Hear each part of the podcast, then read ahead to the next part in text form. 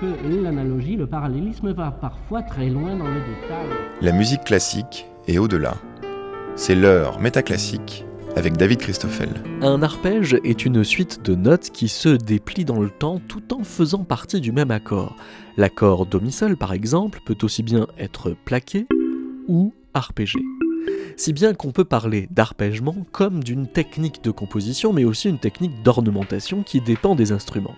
Et c'est là que des questions de style vont venir s'incruster dans des questions de facture.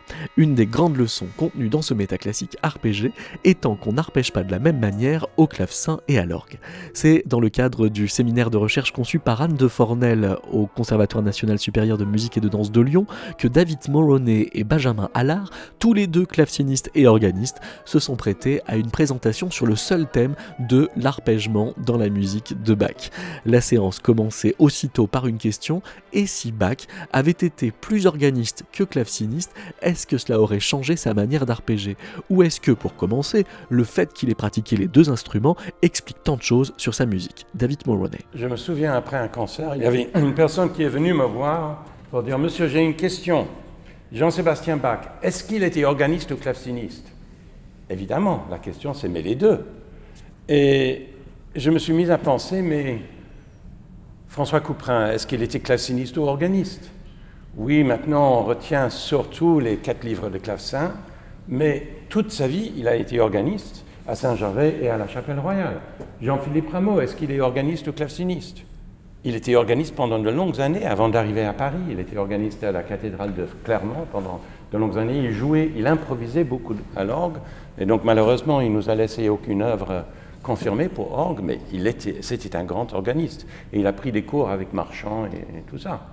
Et tous les autres grands claviéristes, même Scarlatti, même Handel, ils, maîtrisaient l'orgue parfaitement.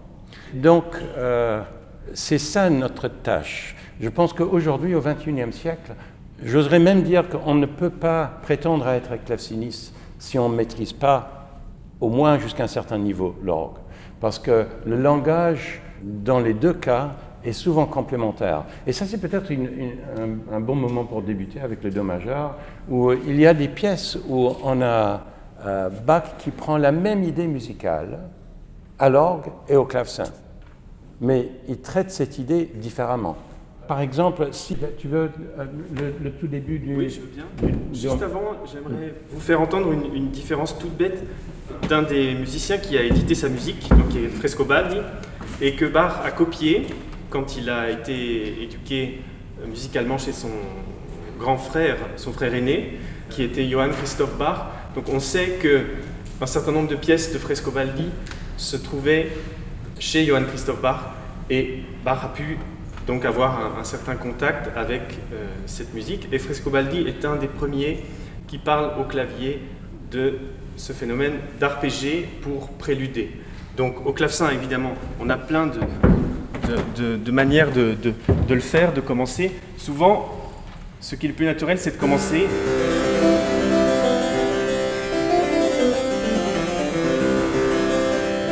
Et si on fait ça à l'orgue, évidemment, ça sonne pas.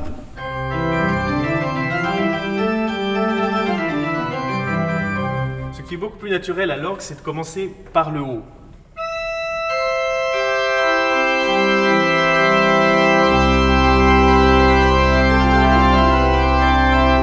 voilà, un exemple assez banal, mais d'une manière de préluder qui fait que, à l'orgue, la plupart du temps, avec l'ajout des harmoniques, c'est beaucoup plus logique de commencer par le haut. Voilà, c'était juste ce que je voulais dire. On peut passer au, à ce, ce, Do majeur? Mais le Do majeur fait ça précisément parce que euh, ce petit prélude en Do majeur commence par la note la plus aiguë.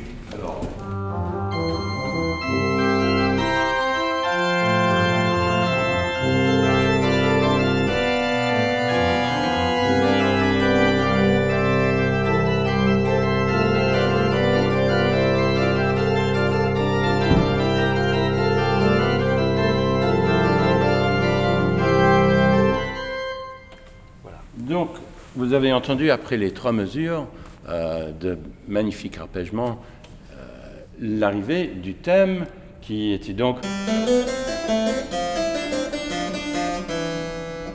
Vous le reconnaissez sans doute, parce que Bach fait la même chose dans le premier prélude du deuxième cahier du clavier bien tempéré, mais là, après deux mesures et demie d'introduction un peu différentes, non pas du haut vers le bas, mais il commence cette fois-ci comme ça, et puis...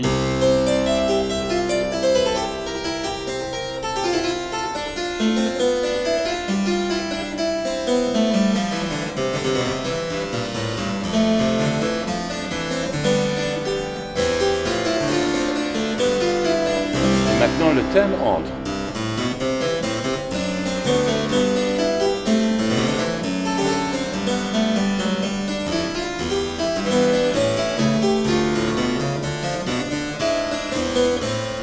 Donc c'est la même idée musicale, mais abordée de façon complètement différente pour faire sonner les deux instruments de façon différente. On voit bien que Bach, même euh, quand il commence à enseigner le clavecin, si on prend la première pièce du petit livre de Wilhelm Friedemann Bach, pour ses petites mains, il avait 9 ans, Qu'est-ce que Bach lui fait? C'est à la fois un exercice de basse continue, si on veut, parce que c'est juste une série d'harmonies.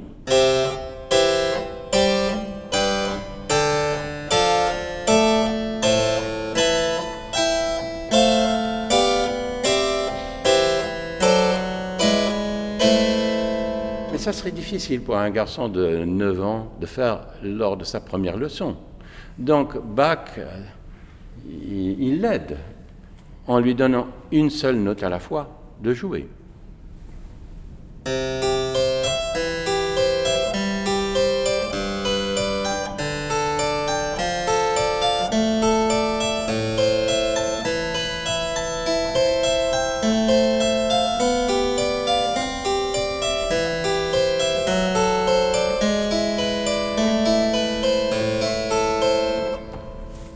Dire que c'est une grande pièce de Bach.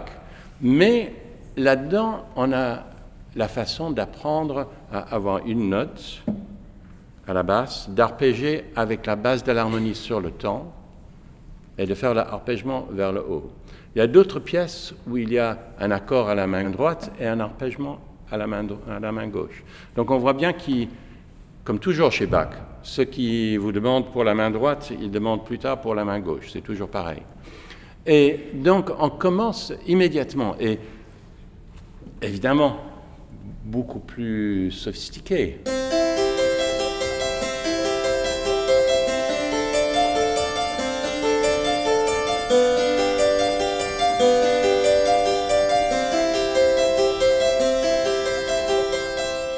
Sophistiqué pour deux raisons. D'abord, c'est à cinq voix cette fois-ci. Ce n'est plus les accords de quatre voix, mais de cinq fois.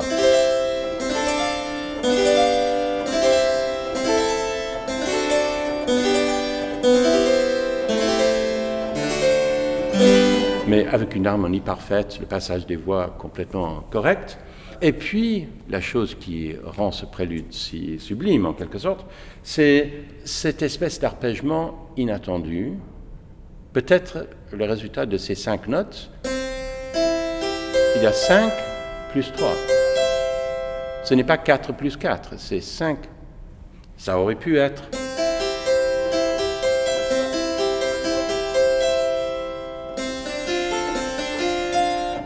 On aurait pu faire comme ça. Mais le 5 plus 3,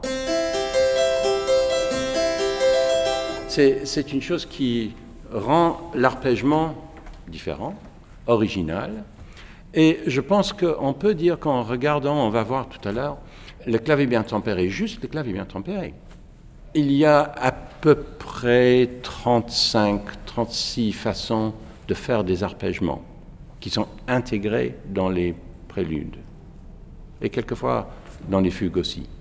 Mais jamais deux fois la même chose, jamais deux fois les mêmes arpègements.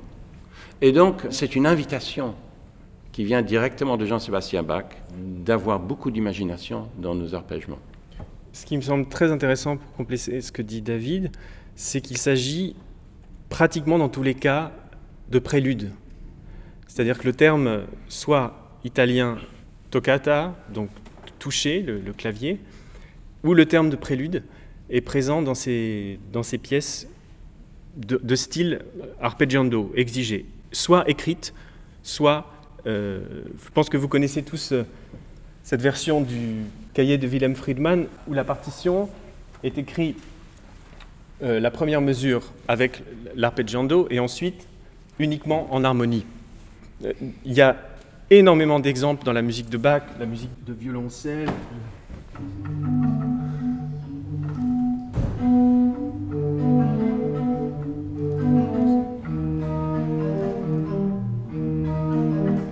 Donc il y a vraiment quelque chose de l'ordre d'installer à la fois un caractère, un son, une tonalité, comme quelque chose qui était vraiment improvisé. Et ces pièces, à mon sens, sont vraiment des pièces libres. Ça ne veut pas dire qu'il faut les jouer de façon totalement déstructurée ou de ne pas les jouer en mesure, mais il faut les improviser. Et à l'époque, et en particulier chez Bach et dans le monde de Bach, le clavicorde est l'instrument par excellence, l'instrument à clavier, qui permet d'apprendre à façonner un son avec le clavier. Euh, pour euh, replacer un tout petit peu les choses, bon, vous, vous, savez probablement tous ce que c'est qu'un clavecin, ce que c'est qu'un orgue, ce que c'est qu'un clavicorde, mais l'énorme différence entre à la fois l'orgue et le clavecin d'un côté et le clavicorde d'un autre, c'est que le clavicorde est le seul instrument qui permet à la personne qui en joue de façonner un son à la manière d'un chanteur ou d'un instrumentiste à archet qui va être en contact direct avec la corde, hein, qui va permettre le vibrato, qui va permettre. Et faites l'expérience avec des jeunes commençants, comme on les appelle à l'époque ou encore de nos jours, de leur faire commencer à faire appuyer sur des touches de piano pour créer un son avec ce marteau qui est au piano assez lourd, un orgue où, où le, son, le son se fait, c'est très beau au clavecin, où c'est une sorte de, de machine où le son peut être très beau, mais ne tient pas et ne peut qu'en lui-même produire seulement après son émission un décrescendo, le clavicorde permet ce cantabile, justement, comme les instruments à cordes et comme la voix. Et c'est aussi ça qui me paraît important dans cette pratique de l'apprentissage à la fois du langage par l'intermédiaire du système harmonique que nous connaissons, euh, en commençant évidemment par la, tonique.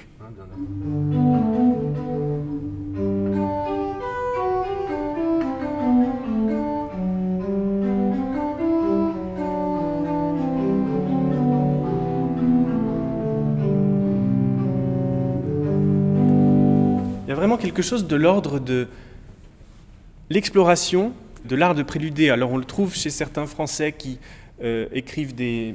Le, le flûtiste. Euh, qui, Haute-Terre, merci. Qui écrit donc son art de, de, de, de préluder. Euh, mais chez Bach, on a l'impression que dans cette culture, grâce justement au clavicorde, au monde, je dirais, qui est lié à la house music, c'est-à-dire musique pratiquée à la maison, euh, en famille, pas forcément réservée à euh, un monde qui aurait les moyens de se permettre d'apprendre, euh, ce, ce, monde justement hérité de la réforme permet d'abord à tout le monde d'apprendre à lire, d'apprendre à écrire, de savoir ce qu'on dit, et donc découle de tout ça justement une, une certaine, je dirais, culture, mais je ne sais pas si le mot est, juste, mais en tout cas plutôt une pratique de certaines choses liée à la, à la foi, bien sûr, parce qu'elle est omniprésente, mais liée notamment à la pratique du choral, à l'Église, qui change depuis la Réforme le monde complètement, euh, puisque les fidèles chantent et le choral est omniprésent. Et donc cette harmonie et ce clavicorde qui se trouve pratiquement dans toutes les maisons quand il faut acheter un instrument à clavier, eh bien c'est un petit clavicorde, on ne va pas chercher midi à 14 heures. Les facteurs d'orgue construisent aussi des clavicordes avec des pédaliers pour permettre de pratiquer le pédalier. Euh, D'ailleurs, on peut faire aussi l'expérience de jouer un prélude de violoncelle au pédalier, ça marche.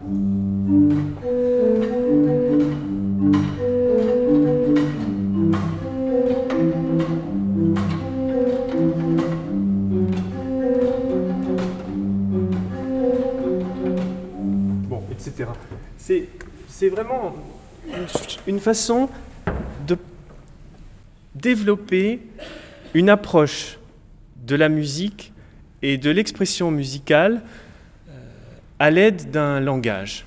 Il y a une chose toute bête que je dis souvent aux, étudiants et aussi parfois aux, gens qui écoutent, au public par exemple, euh, c'est qu'il ne viendrait jamais à l'idée de la part de parents, par exemple, d'apprendre à un enfant à lire ou à écrire avant de savoir parler. C'est la même chose. Et je pense que cette euh, façon de préluder et de prendre contact avec un langage harmonique, tel qu'il soit, hérité vraiment de l'improvisation, est, est, une base extrêmement importante pour ça, et notamment pour les arpèges et le développement d'une culture. Parce qu'une fois qu'on a cette façon de parler, qu'on la maîtrise d'une certaine manière, euh, à un certain âge, pour un enfant qui parle à peu près, euh, disons, euh, qui commence à, parler, et eh bien ensuite, la lecture est beaucoup plus facile. Hein. c'est la même chose dans les pratiques des langues. C'est vieux comme, le monde, mais si on ne parle pas une langue, eh bien évidemment, on la connaît moins bien. Euh, je pense que c'est peut-être aussi le moment de, reprendre une chose que Ben vient, vient de dire, euh, parce qu'il a évoqué le clavicorde et la musique à la maison. Euh, ça veut dire qu'il n'y a pas de musique, de pratique musicale trop banale, trop enfantine pour nous. Il faut toujours travailler même la façon de faire...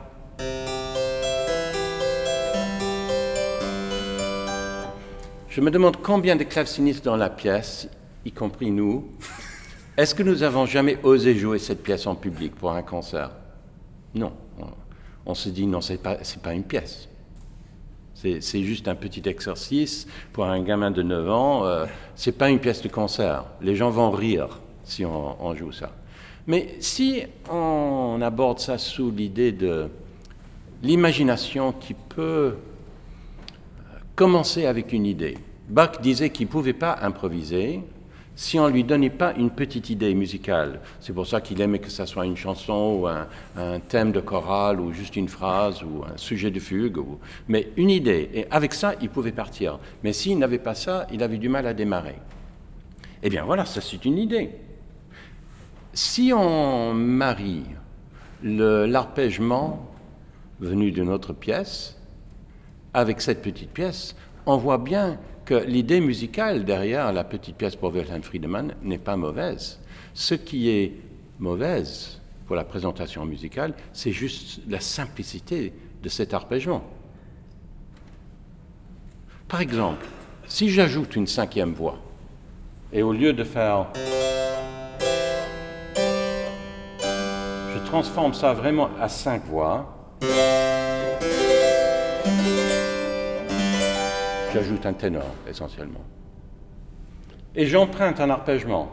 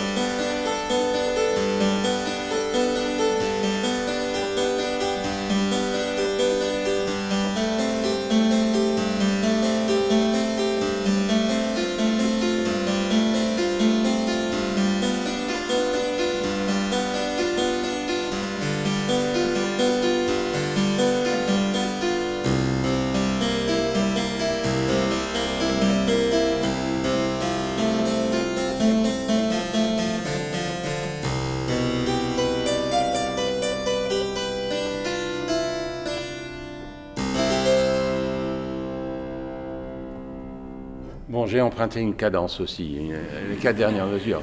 Mais tout d'un coup, ça, ça, devient une vraie pièce de musique. Et pourtant, c'est le petit prélude de Wilhelm Friedemann. Je vous assure, si vous faites ça comme bis à la fin d'un concert, la première chose que les gens disent, c'était quoi le bis? C'était quoi le bis, cette pièce? Pour compléter, par rapport à, à la notation et au fait que chez Bach, il y a souvent ces accords écrits à ma connaissance, euh, on trouve assez rarement l'expression arpeggiando, on la trouve quelquefois. On trouve l'expression parfois arpeggiando e recitativo, mais il y a un mot, enfin plutôt une expression euh, musicale qui nous éclaire beaucoup, qu'on trouve beaucoup à l'époque, qui est con discrezione, c'est-à-dire avec discrétion, c'est-à-dire comme on veut. Et on la trouve, la première fois que Bach a pu la, la voir, c'est dans l'Andreas Barbour, qui est un recueil qui a été compilé par son frère aîné, donc il l'a éduqué, Johann Christoph, qui habitait Ordruf et qui a reçu Bach euh, à l'âge de 10 ans quand il s'est retrouvé orphelin. Cet Andreas Barbour devrait s'appeler Johann Christoph Barbour, mais il s'appelle l'Andreas Barbour parce que le fils de Johann Christoph, Andreas, en a hérité et il a écrit son nom dessus.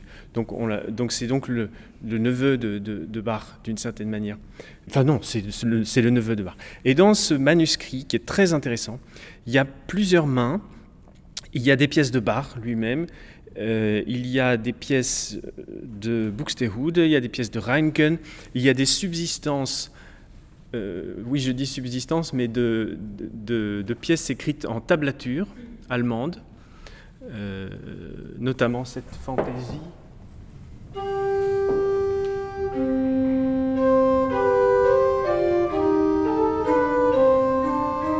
etc. Rien à voir avec l'arpeggiando, mais c'est vraiment une très très belle pièce du jeune euh, Bach. Et il y a une très très belle pièce qui n'a pas été publiée euh, du vivant de Johann Caspar Ferdinand Fischer, qui est un prélude dans le style euh, Stylus Fantasticus, euh, comme ça, Sol majeur.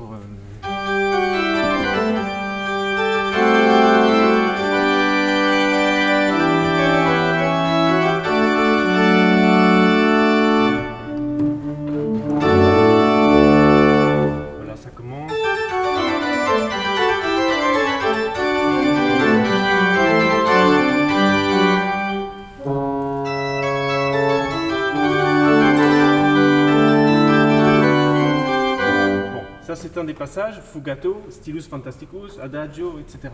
Et il y a un passage avec une indication très intéressante, avec des accords, arpeggiando per tutto, con discrezione e senza riposar. Hmm. C'est-à-dire, vous avez compris, arpéger de tout, de, de, tout, euh, tout le temps, comme, avec discrétion et sans s'arrêter.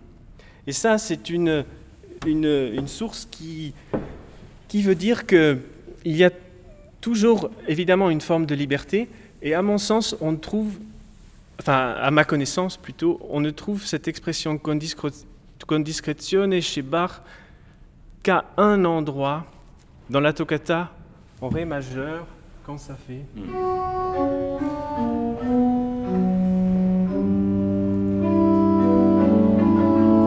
Voilà, dans ce passage-là. Mais à part ça, euh, peut-être je, peux me tromper, mais on ne trouve pas beaucoup d'indications en dehors de adagio, euh, allegro, les indications vraiment de, tempo. À noter que, vous le savez probablement, mais à partir du moment où on utilise adagio, qui veut dire à l'aise, euh, il y a aussi une période charnière au cours de la fin du XVIIe siècle et du début du XVIIIe siècle ou ces moments adagio qui veulent dire à l'italienne comme on veut, c'est-à-dire euh, comme dans les toccata italiennes, le terme adagio devient un terme de tempo, euh, c'est-à-dire euh, très lent, le plus lent, d'après Telemann notamment.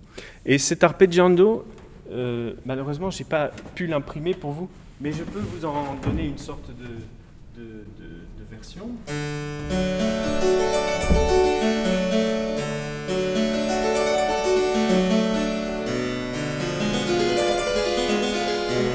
De faire des allers-retours sur les accords qui sont écrits en blanche avec certaines notes de passage. Parfois, il y a des, des dissonances qui sont résolues comme ça.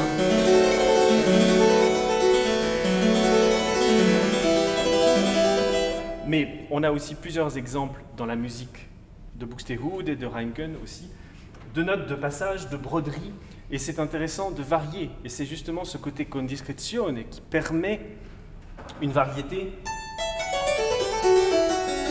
Si on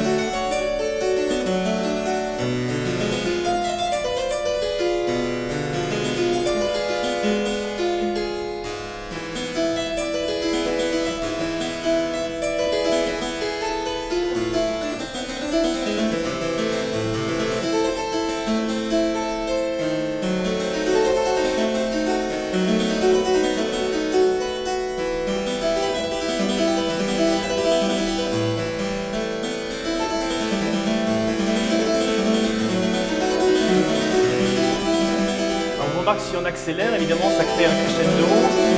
Si on ralentit,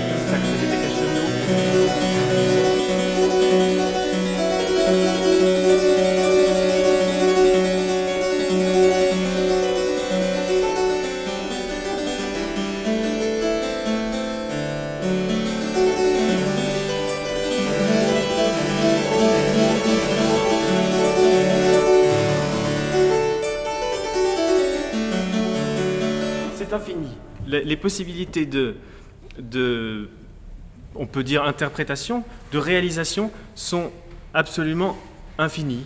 C'est ce qui est très, très excitant et, intéressant. On ne peut pas mettre de barrière à un compositeur qui nous fait sentir que c'est écrit con discrezione. Alors évidemment, il ne faut pas jouer une harmonie étrangère, mais beaucoup de notes de passage sont éventuellement, voire même la plupart du temps, étrangères à l'harmonie. Mais elles, sont, elles, font partie du discours musical que le musicien va pouvoir justement donner.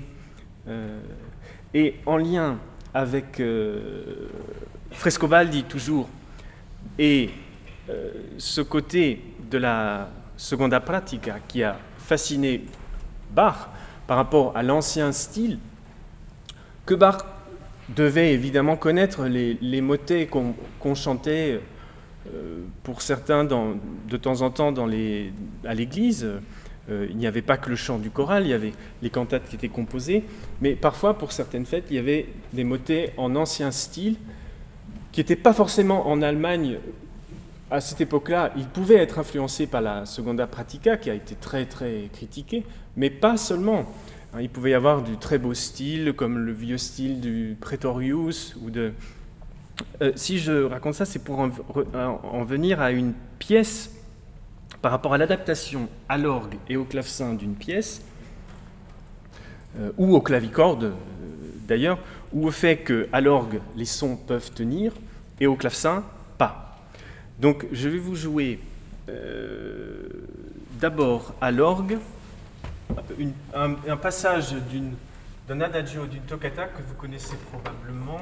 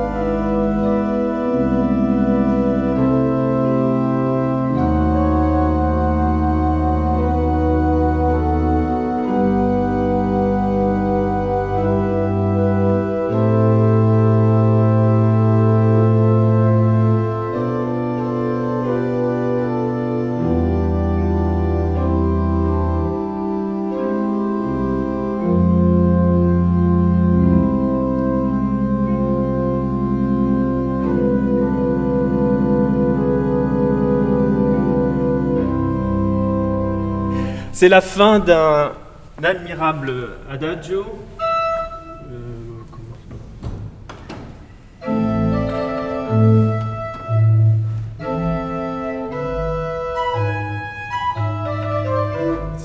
Et la fin, il y a une sorte de récitatif.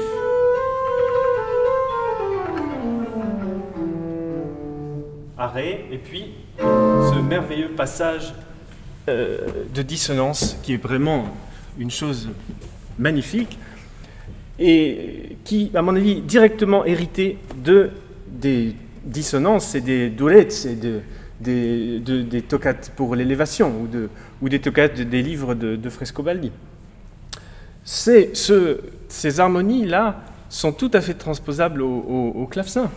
Si on applique les choses de, l'expression de, Fischer, par exemple.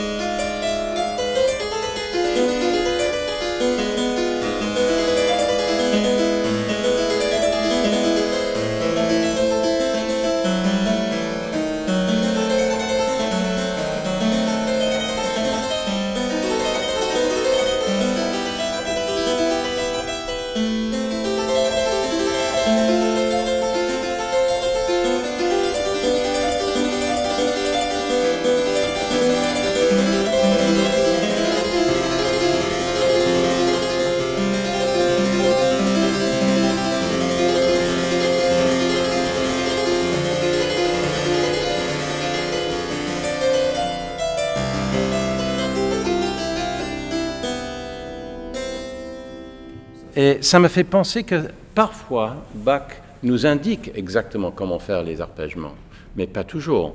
Par exemple, dans la fantaisie chromatique, euh, il y a plein d'endroits, mais les passages où il y a des grands accords qui ne sont pas euh, en arpègement, mais il marque la première fois arpeggio, mais le premier accord, il l'écrit en toutes notes.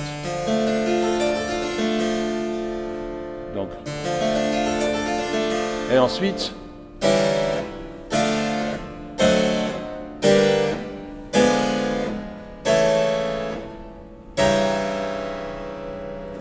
Donc c'est ça la série d'accords. Et à partir du premier,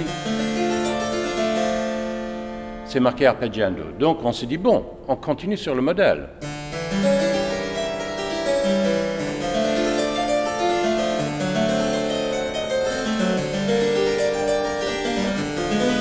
Mais Bach nous interrompt sur la dominante, parce que c'est ça le point culminant, évidemment, l'accord euh, en haut. Mais est-ce que ça veut dire qu'on fait exactement le même arpègement? Non, parce qu'il n'y a pas le même nombre de notes. Donc ça ne marche pas. Donc évidemment, il faut que ça soit un peu plus souple. Et puis après le, tout le passage qui nous descend vers le grave, on a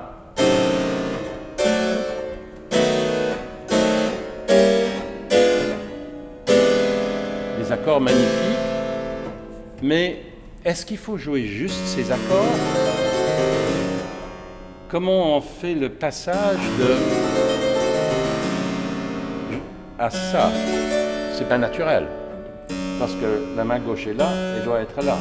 Donc, est-ce qu'on fait le même arpègement dans les deux mains? Pourquoi faut-il que ça soit une main après l'autre? Est-ce qu'on peut faire un arpègement là et un autre arpègement à la main droite, par exemple? Et puisqu'il a, il a une mélodie, ce qu'il n'y avait pas avant.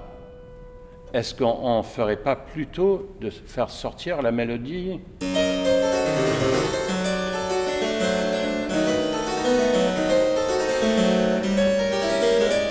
En mettant la mélodie sur le temps C'est un choix, c'est une possibilité. Et ensuite, il interrompt cette série d'accords magnifique sur ça, avec une interruption qui est une sorte d'arpègement où il nous dit de prendre un peu plus de temps, mais on est là toujours au même moment, et il nous a fait ralentir parce que c'est la modulation enharmonique. On n'attendait pas ça du tout. Et donc, euh, tout l'arpègement euh, continue, mais c'est à nous, on a le libre choix de la façon de le faire, de faire sortir ce qui est le plus important, l'harmonie, la modulation enharmonique, la mélodie au-dessus, la basse si ça c'est le plus important. Et c'est là où on voit qu'on euh, peut demander conseil à Bach lui-même, parce qu'il nous a donné tant d'exemples. Et j'aimerais vous, euh, euh, vous montrer par exemple sur la, la, feuille que je vous ai donnée, le numéro 1. Vous reconnaissez tous le deuxième prélude du clavier bien tempéré, avec cette série d'accords. Donc c'est une harmonie à six voix. Donc trois voix dans chaque main, et Bach met ça en arpègement de façon très simple.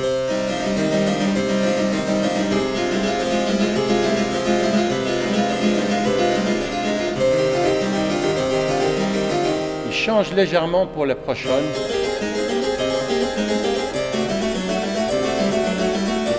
Mais c'est le même principe d'avoir le dessus et la basse sur le temps avec les parties intérieures qui font quelque chose. En revanche, si on prend le prélude numéro 3, le Do dièse majeur,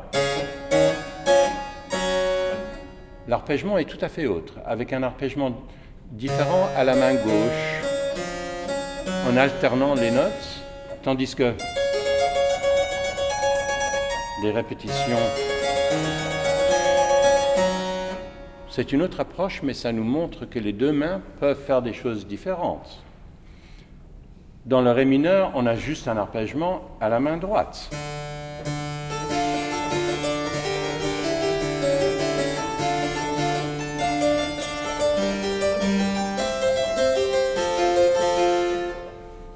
Très simple, c'est très joli, ça serait trop compliqué si on mettait un arpègement aussi à la main gauche, peut-être. En revanche, pour le Fa majeur, il nous donne les accords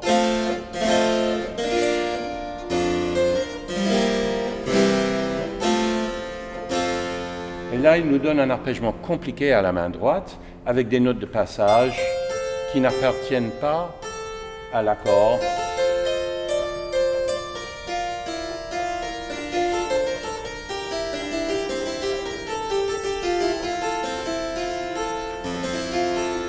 Connaissez tous évidemment les ornements venus de chez Danglebert et, les Français, ou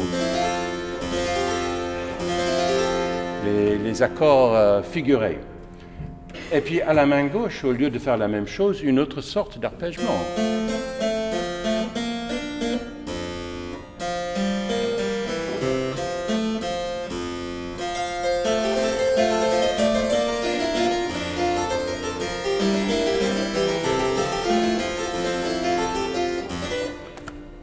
Ça, c'est juste quatre exemples d'arpègement, ou presque plus, parce qu'il y a la différence entre la main gauche et la main droite. Si, par exemple, on, regarde la pièce que vous jouez, le, 944, euh, qui commence par un grand accord, aucune indication comment il faut arpéger, sauf le mot arpègement. Ensuite, une série d'accords. Elles sont fascinantes.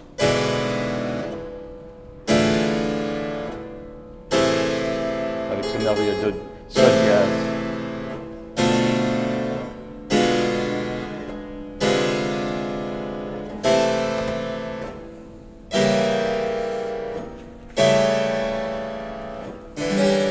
Et ça, c'est assez difficile si on a des petites mains.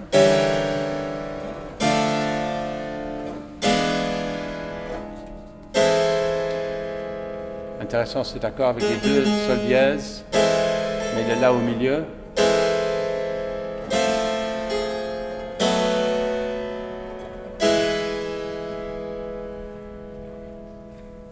Après ce prélude, il ne faut pas oublier, il y a une longue fugue qui a le sujet, je pense, le plus long dans toute l'œuvre de Bach. Il, y a 76 notes pour le sujet, avant que la deuxième voix entre.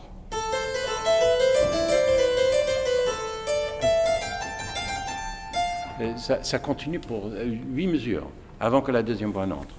Donc, euh, ce petit prélude a l'air ridicule devant la grande fugue, qui est magnifique d'ailleurs. Qu'est-ce qu'on peut faire pour euh, être à la hauteur de ce challenge?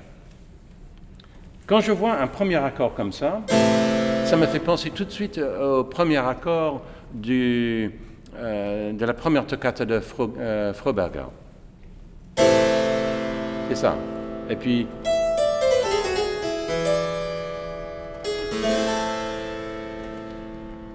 Les clavecinistes auront reconnu aussi le début d'une pièce de Louis Couperin qui s'appelle Prélude à l'imitation de M. Froberger.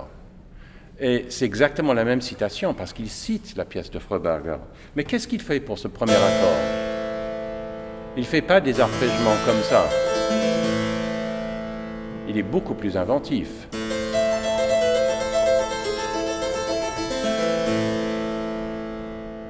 Et là, je l'ai joué littéralement euh, euh, strict en rythme. Évidemment, on peut être un peu libre si on veut, mais pas forcément nécessaire. Hein. Ça va très bien aussi. Et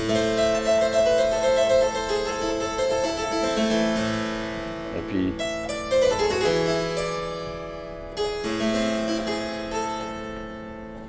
Donc là, Louis Couperin nous donne un exemple on suppose que c'est basé sur ce qu'il a pu entendre euh, quand Froberger est venu à Paris. Il a rencontré Chambonniard, euh, sans doute il a rencontré Louis Couperin à ce moment-là. Mais donc, euh, c'est une invitation, ce premier accord. Parce que la vraie pièce de la fantaisie commence après, avec les dissonances, les accords. Avec cette descente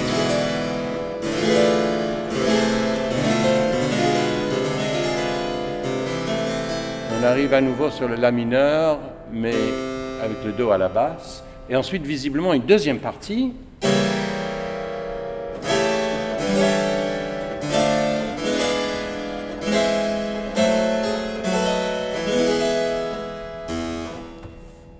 Donc c'est en deux phrases, avec un premier accord qui nous invite à faire quelque chose. Mais est-ce que, dans un premier temps, on pourrait par exemple imaginer d'emprunter, un peu comme j'ai fait pour le petit prélude tout à l'heure, euh, des arpègements de chez Bach. Parce qu'il nous montre le chemin. Prenons par exemple le... C'est un bon modèle, pourquoi pas? On pourrait faire à la main droite pour ce grand accord, on pourrait faire...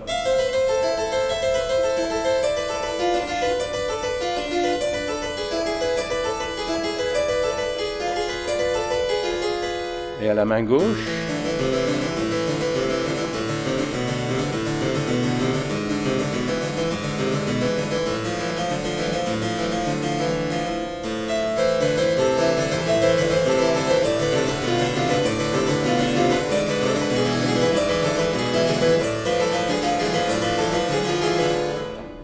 Et on emprunte une idée pour un arpègement de Bach venu du Do mineur. Mais si on prenait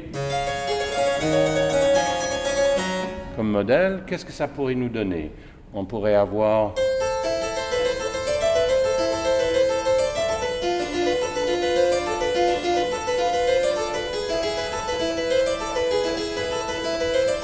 et à la main gauche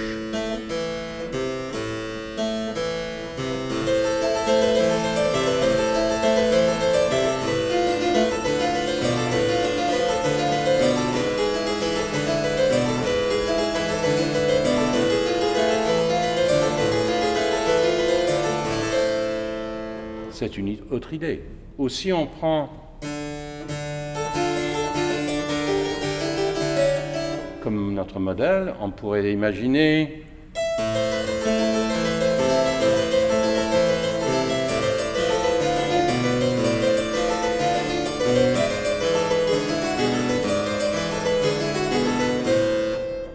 comme façon d'arpéger deux arpègements différents dans les deux mains. Et finalement, euh, l'arpègement euh, de, de Fa majeur, on adapte ça.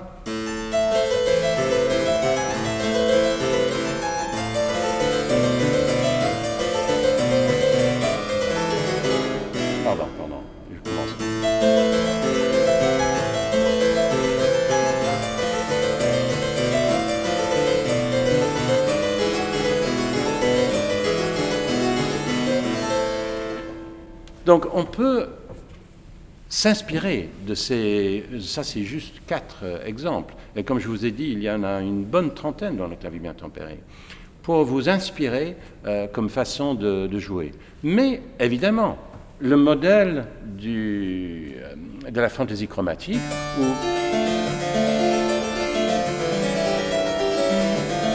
reste aussi une possibilité, parce que c'est une autre modèle. Donc euh, ça c'est juste pour vous ouvrir un peu l'esprit, euh, être euh, plus libre quand vous voyez ces, ce challenge, ce défi arpeggiando, euh, parce qu'il y a énormément de possibilités, mais je pense qu'il n'y a jamais eu un compositeur qui était aussi inventif dans l'invention d'arpègements notés. Nous n'avons pas encore parlé de, du luth, mm. mais disons l'instrument, euh, qui en fait est en quelque sorte le... Bon, en fait le clavecin est un luth à, clavier, euh, euh, mais ce style qu'on appelle le style lutté est présent, énormément présent dans la, dans la musique de Bach. Il est parfois difficile de savoir jusqu'à quel moment on peut analyser s'il y a deux, trois, quatre, cinq voix c'est assez délicat. Par exemple, euh,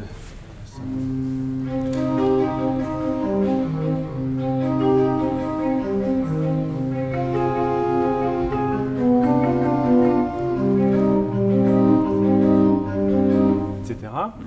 Euh, mais ça, c'est une pièce qui est vraiment un prélude, qui s'appelle prélude, qu'on peut jouer au clavecin, qu'on peut jouer au luth, dans la musique de luth, qui est aussi transcrite ou adaptée de la musique de violoncelle et de violon, on peut faire énormément de ponts, justement, partir du luth, passer par le clavier, partir du violon, du violoncelle, aller au clavier, aller à l'orgue, comme euh, dans certains cas, par exemple, il y a cette, cette fugue pour violon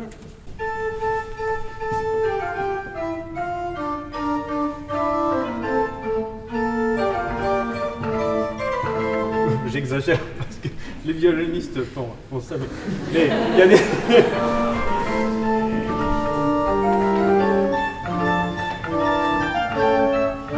Alors, une entrée qui n'existe pas, et ça, c'est vraiment un travail de, transcription qui est passionnant.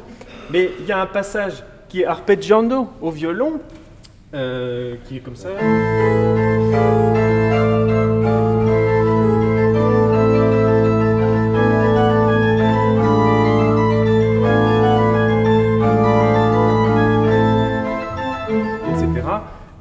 À l'orgue, Bach le transcrit comme ça.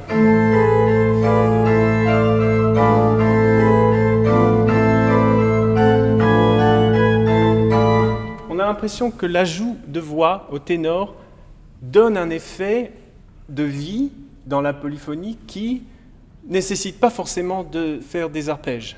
Mais c'est à l'orgue, et c'est probablement pour orgue, mais c'est tout à fait jouable au, clavecin clavecin à pédale, clavicorde à pédale, tout ce qu'on veut. Et donc il est évident qu'au clavecin, c'est un peu c'est un peu plat si on joue ça comme ça.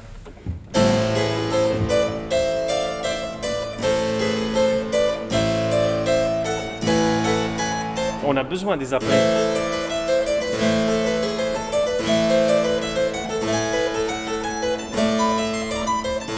D'ailleurs, oui, là, je m'en mets les pinceaux, mais euh, on peut le faire dans les deux sens d'ailleurs.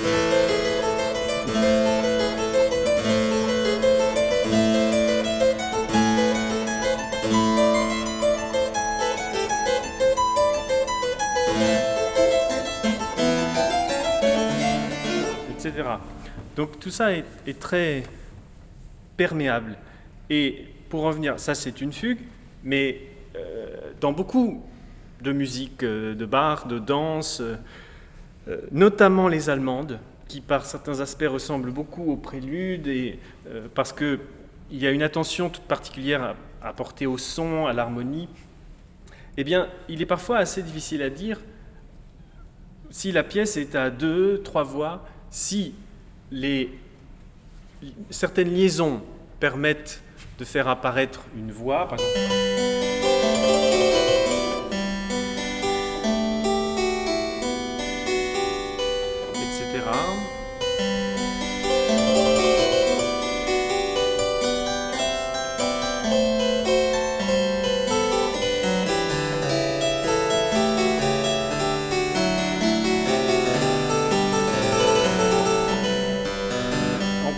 Que cette pièce est à trois voix par les tenues qu'elle sous-entend, mais dans certains passages de cette allemande, par exemple, euh, il y a certaines notes qu'on peut tenir à discrétion qui vont faire apparaître une, autre voix, une quatrième, euh, ou une troisième quand il n'y a que deux voix.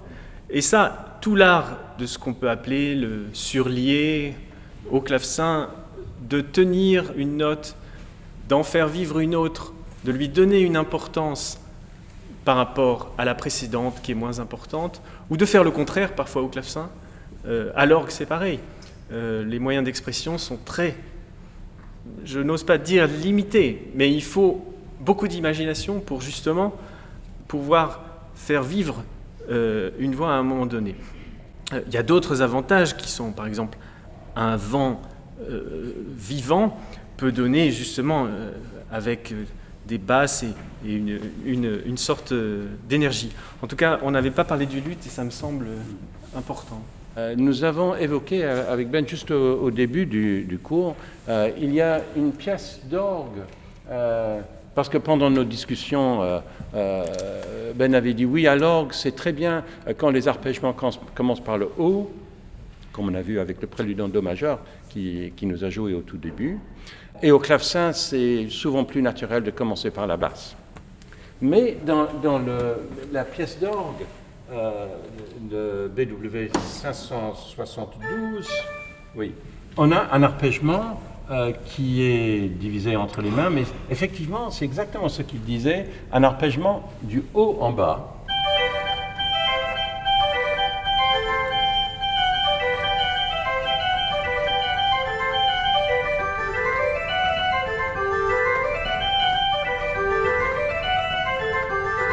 Ça, change et ça commence par le, bas. Mais quand on arrive à, la fin de la pièce, le fameux moment après la grande partie centrale euh, à cinq voix, où on arrive sur un, grand accord de... plus que ça, oui. Et ça s'arrête. Et ensuite, on a des accords qui sont, qui sont écrits en toutes notes.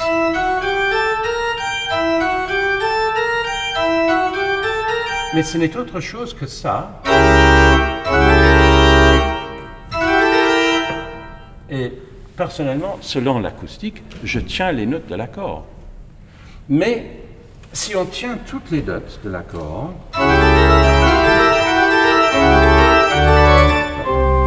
le, problème c'est que on a trop de son dans l'église et ça, ça devient brouillé comme son. Tandis que Bach, il écrit des silences dans la partition, donc il faut laisser le son s'aérer un petit peu. Et ça nous amène à une, euh, une chose importante, je pense, concernant les arpègements. Au clavecin, peut-être tu auras euh, une réaction à faire à propos de, de l'orgue, mais quand on fait des arpègements, et on, le fait tout le, le temps en jouant au clavecin, c'est assez difficile.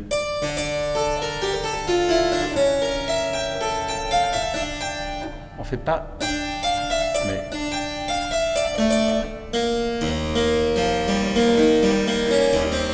C'est pas.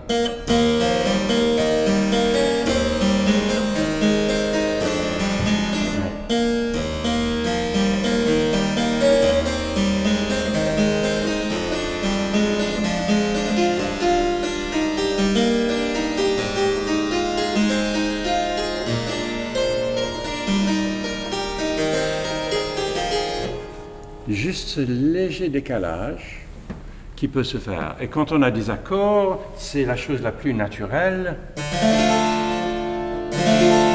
de ne pas toujours faire ça. Mais c'est rare que les gens fassent assez attention à la façon de lâcher l'accord. On fait beaucoup d'efforts sur l'arpègement et ensuite on lâche tout comme si c'est la guillotine qui tombe tous les sautreaux descendent, tous les étouffoirs descendent sur les cordes au même moment, et on entend.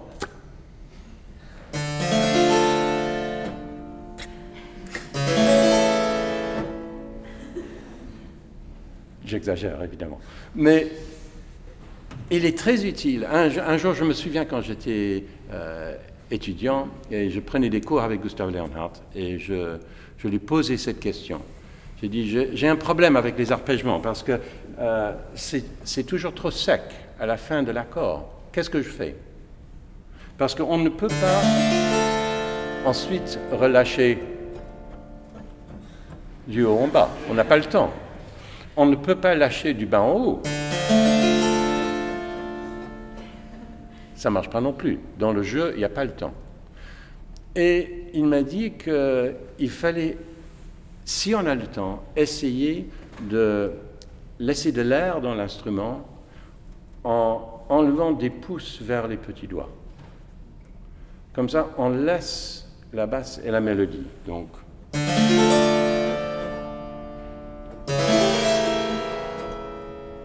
Évidemment, ça c'est très lent, donc vous entendez ce que je fais.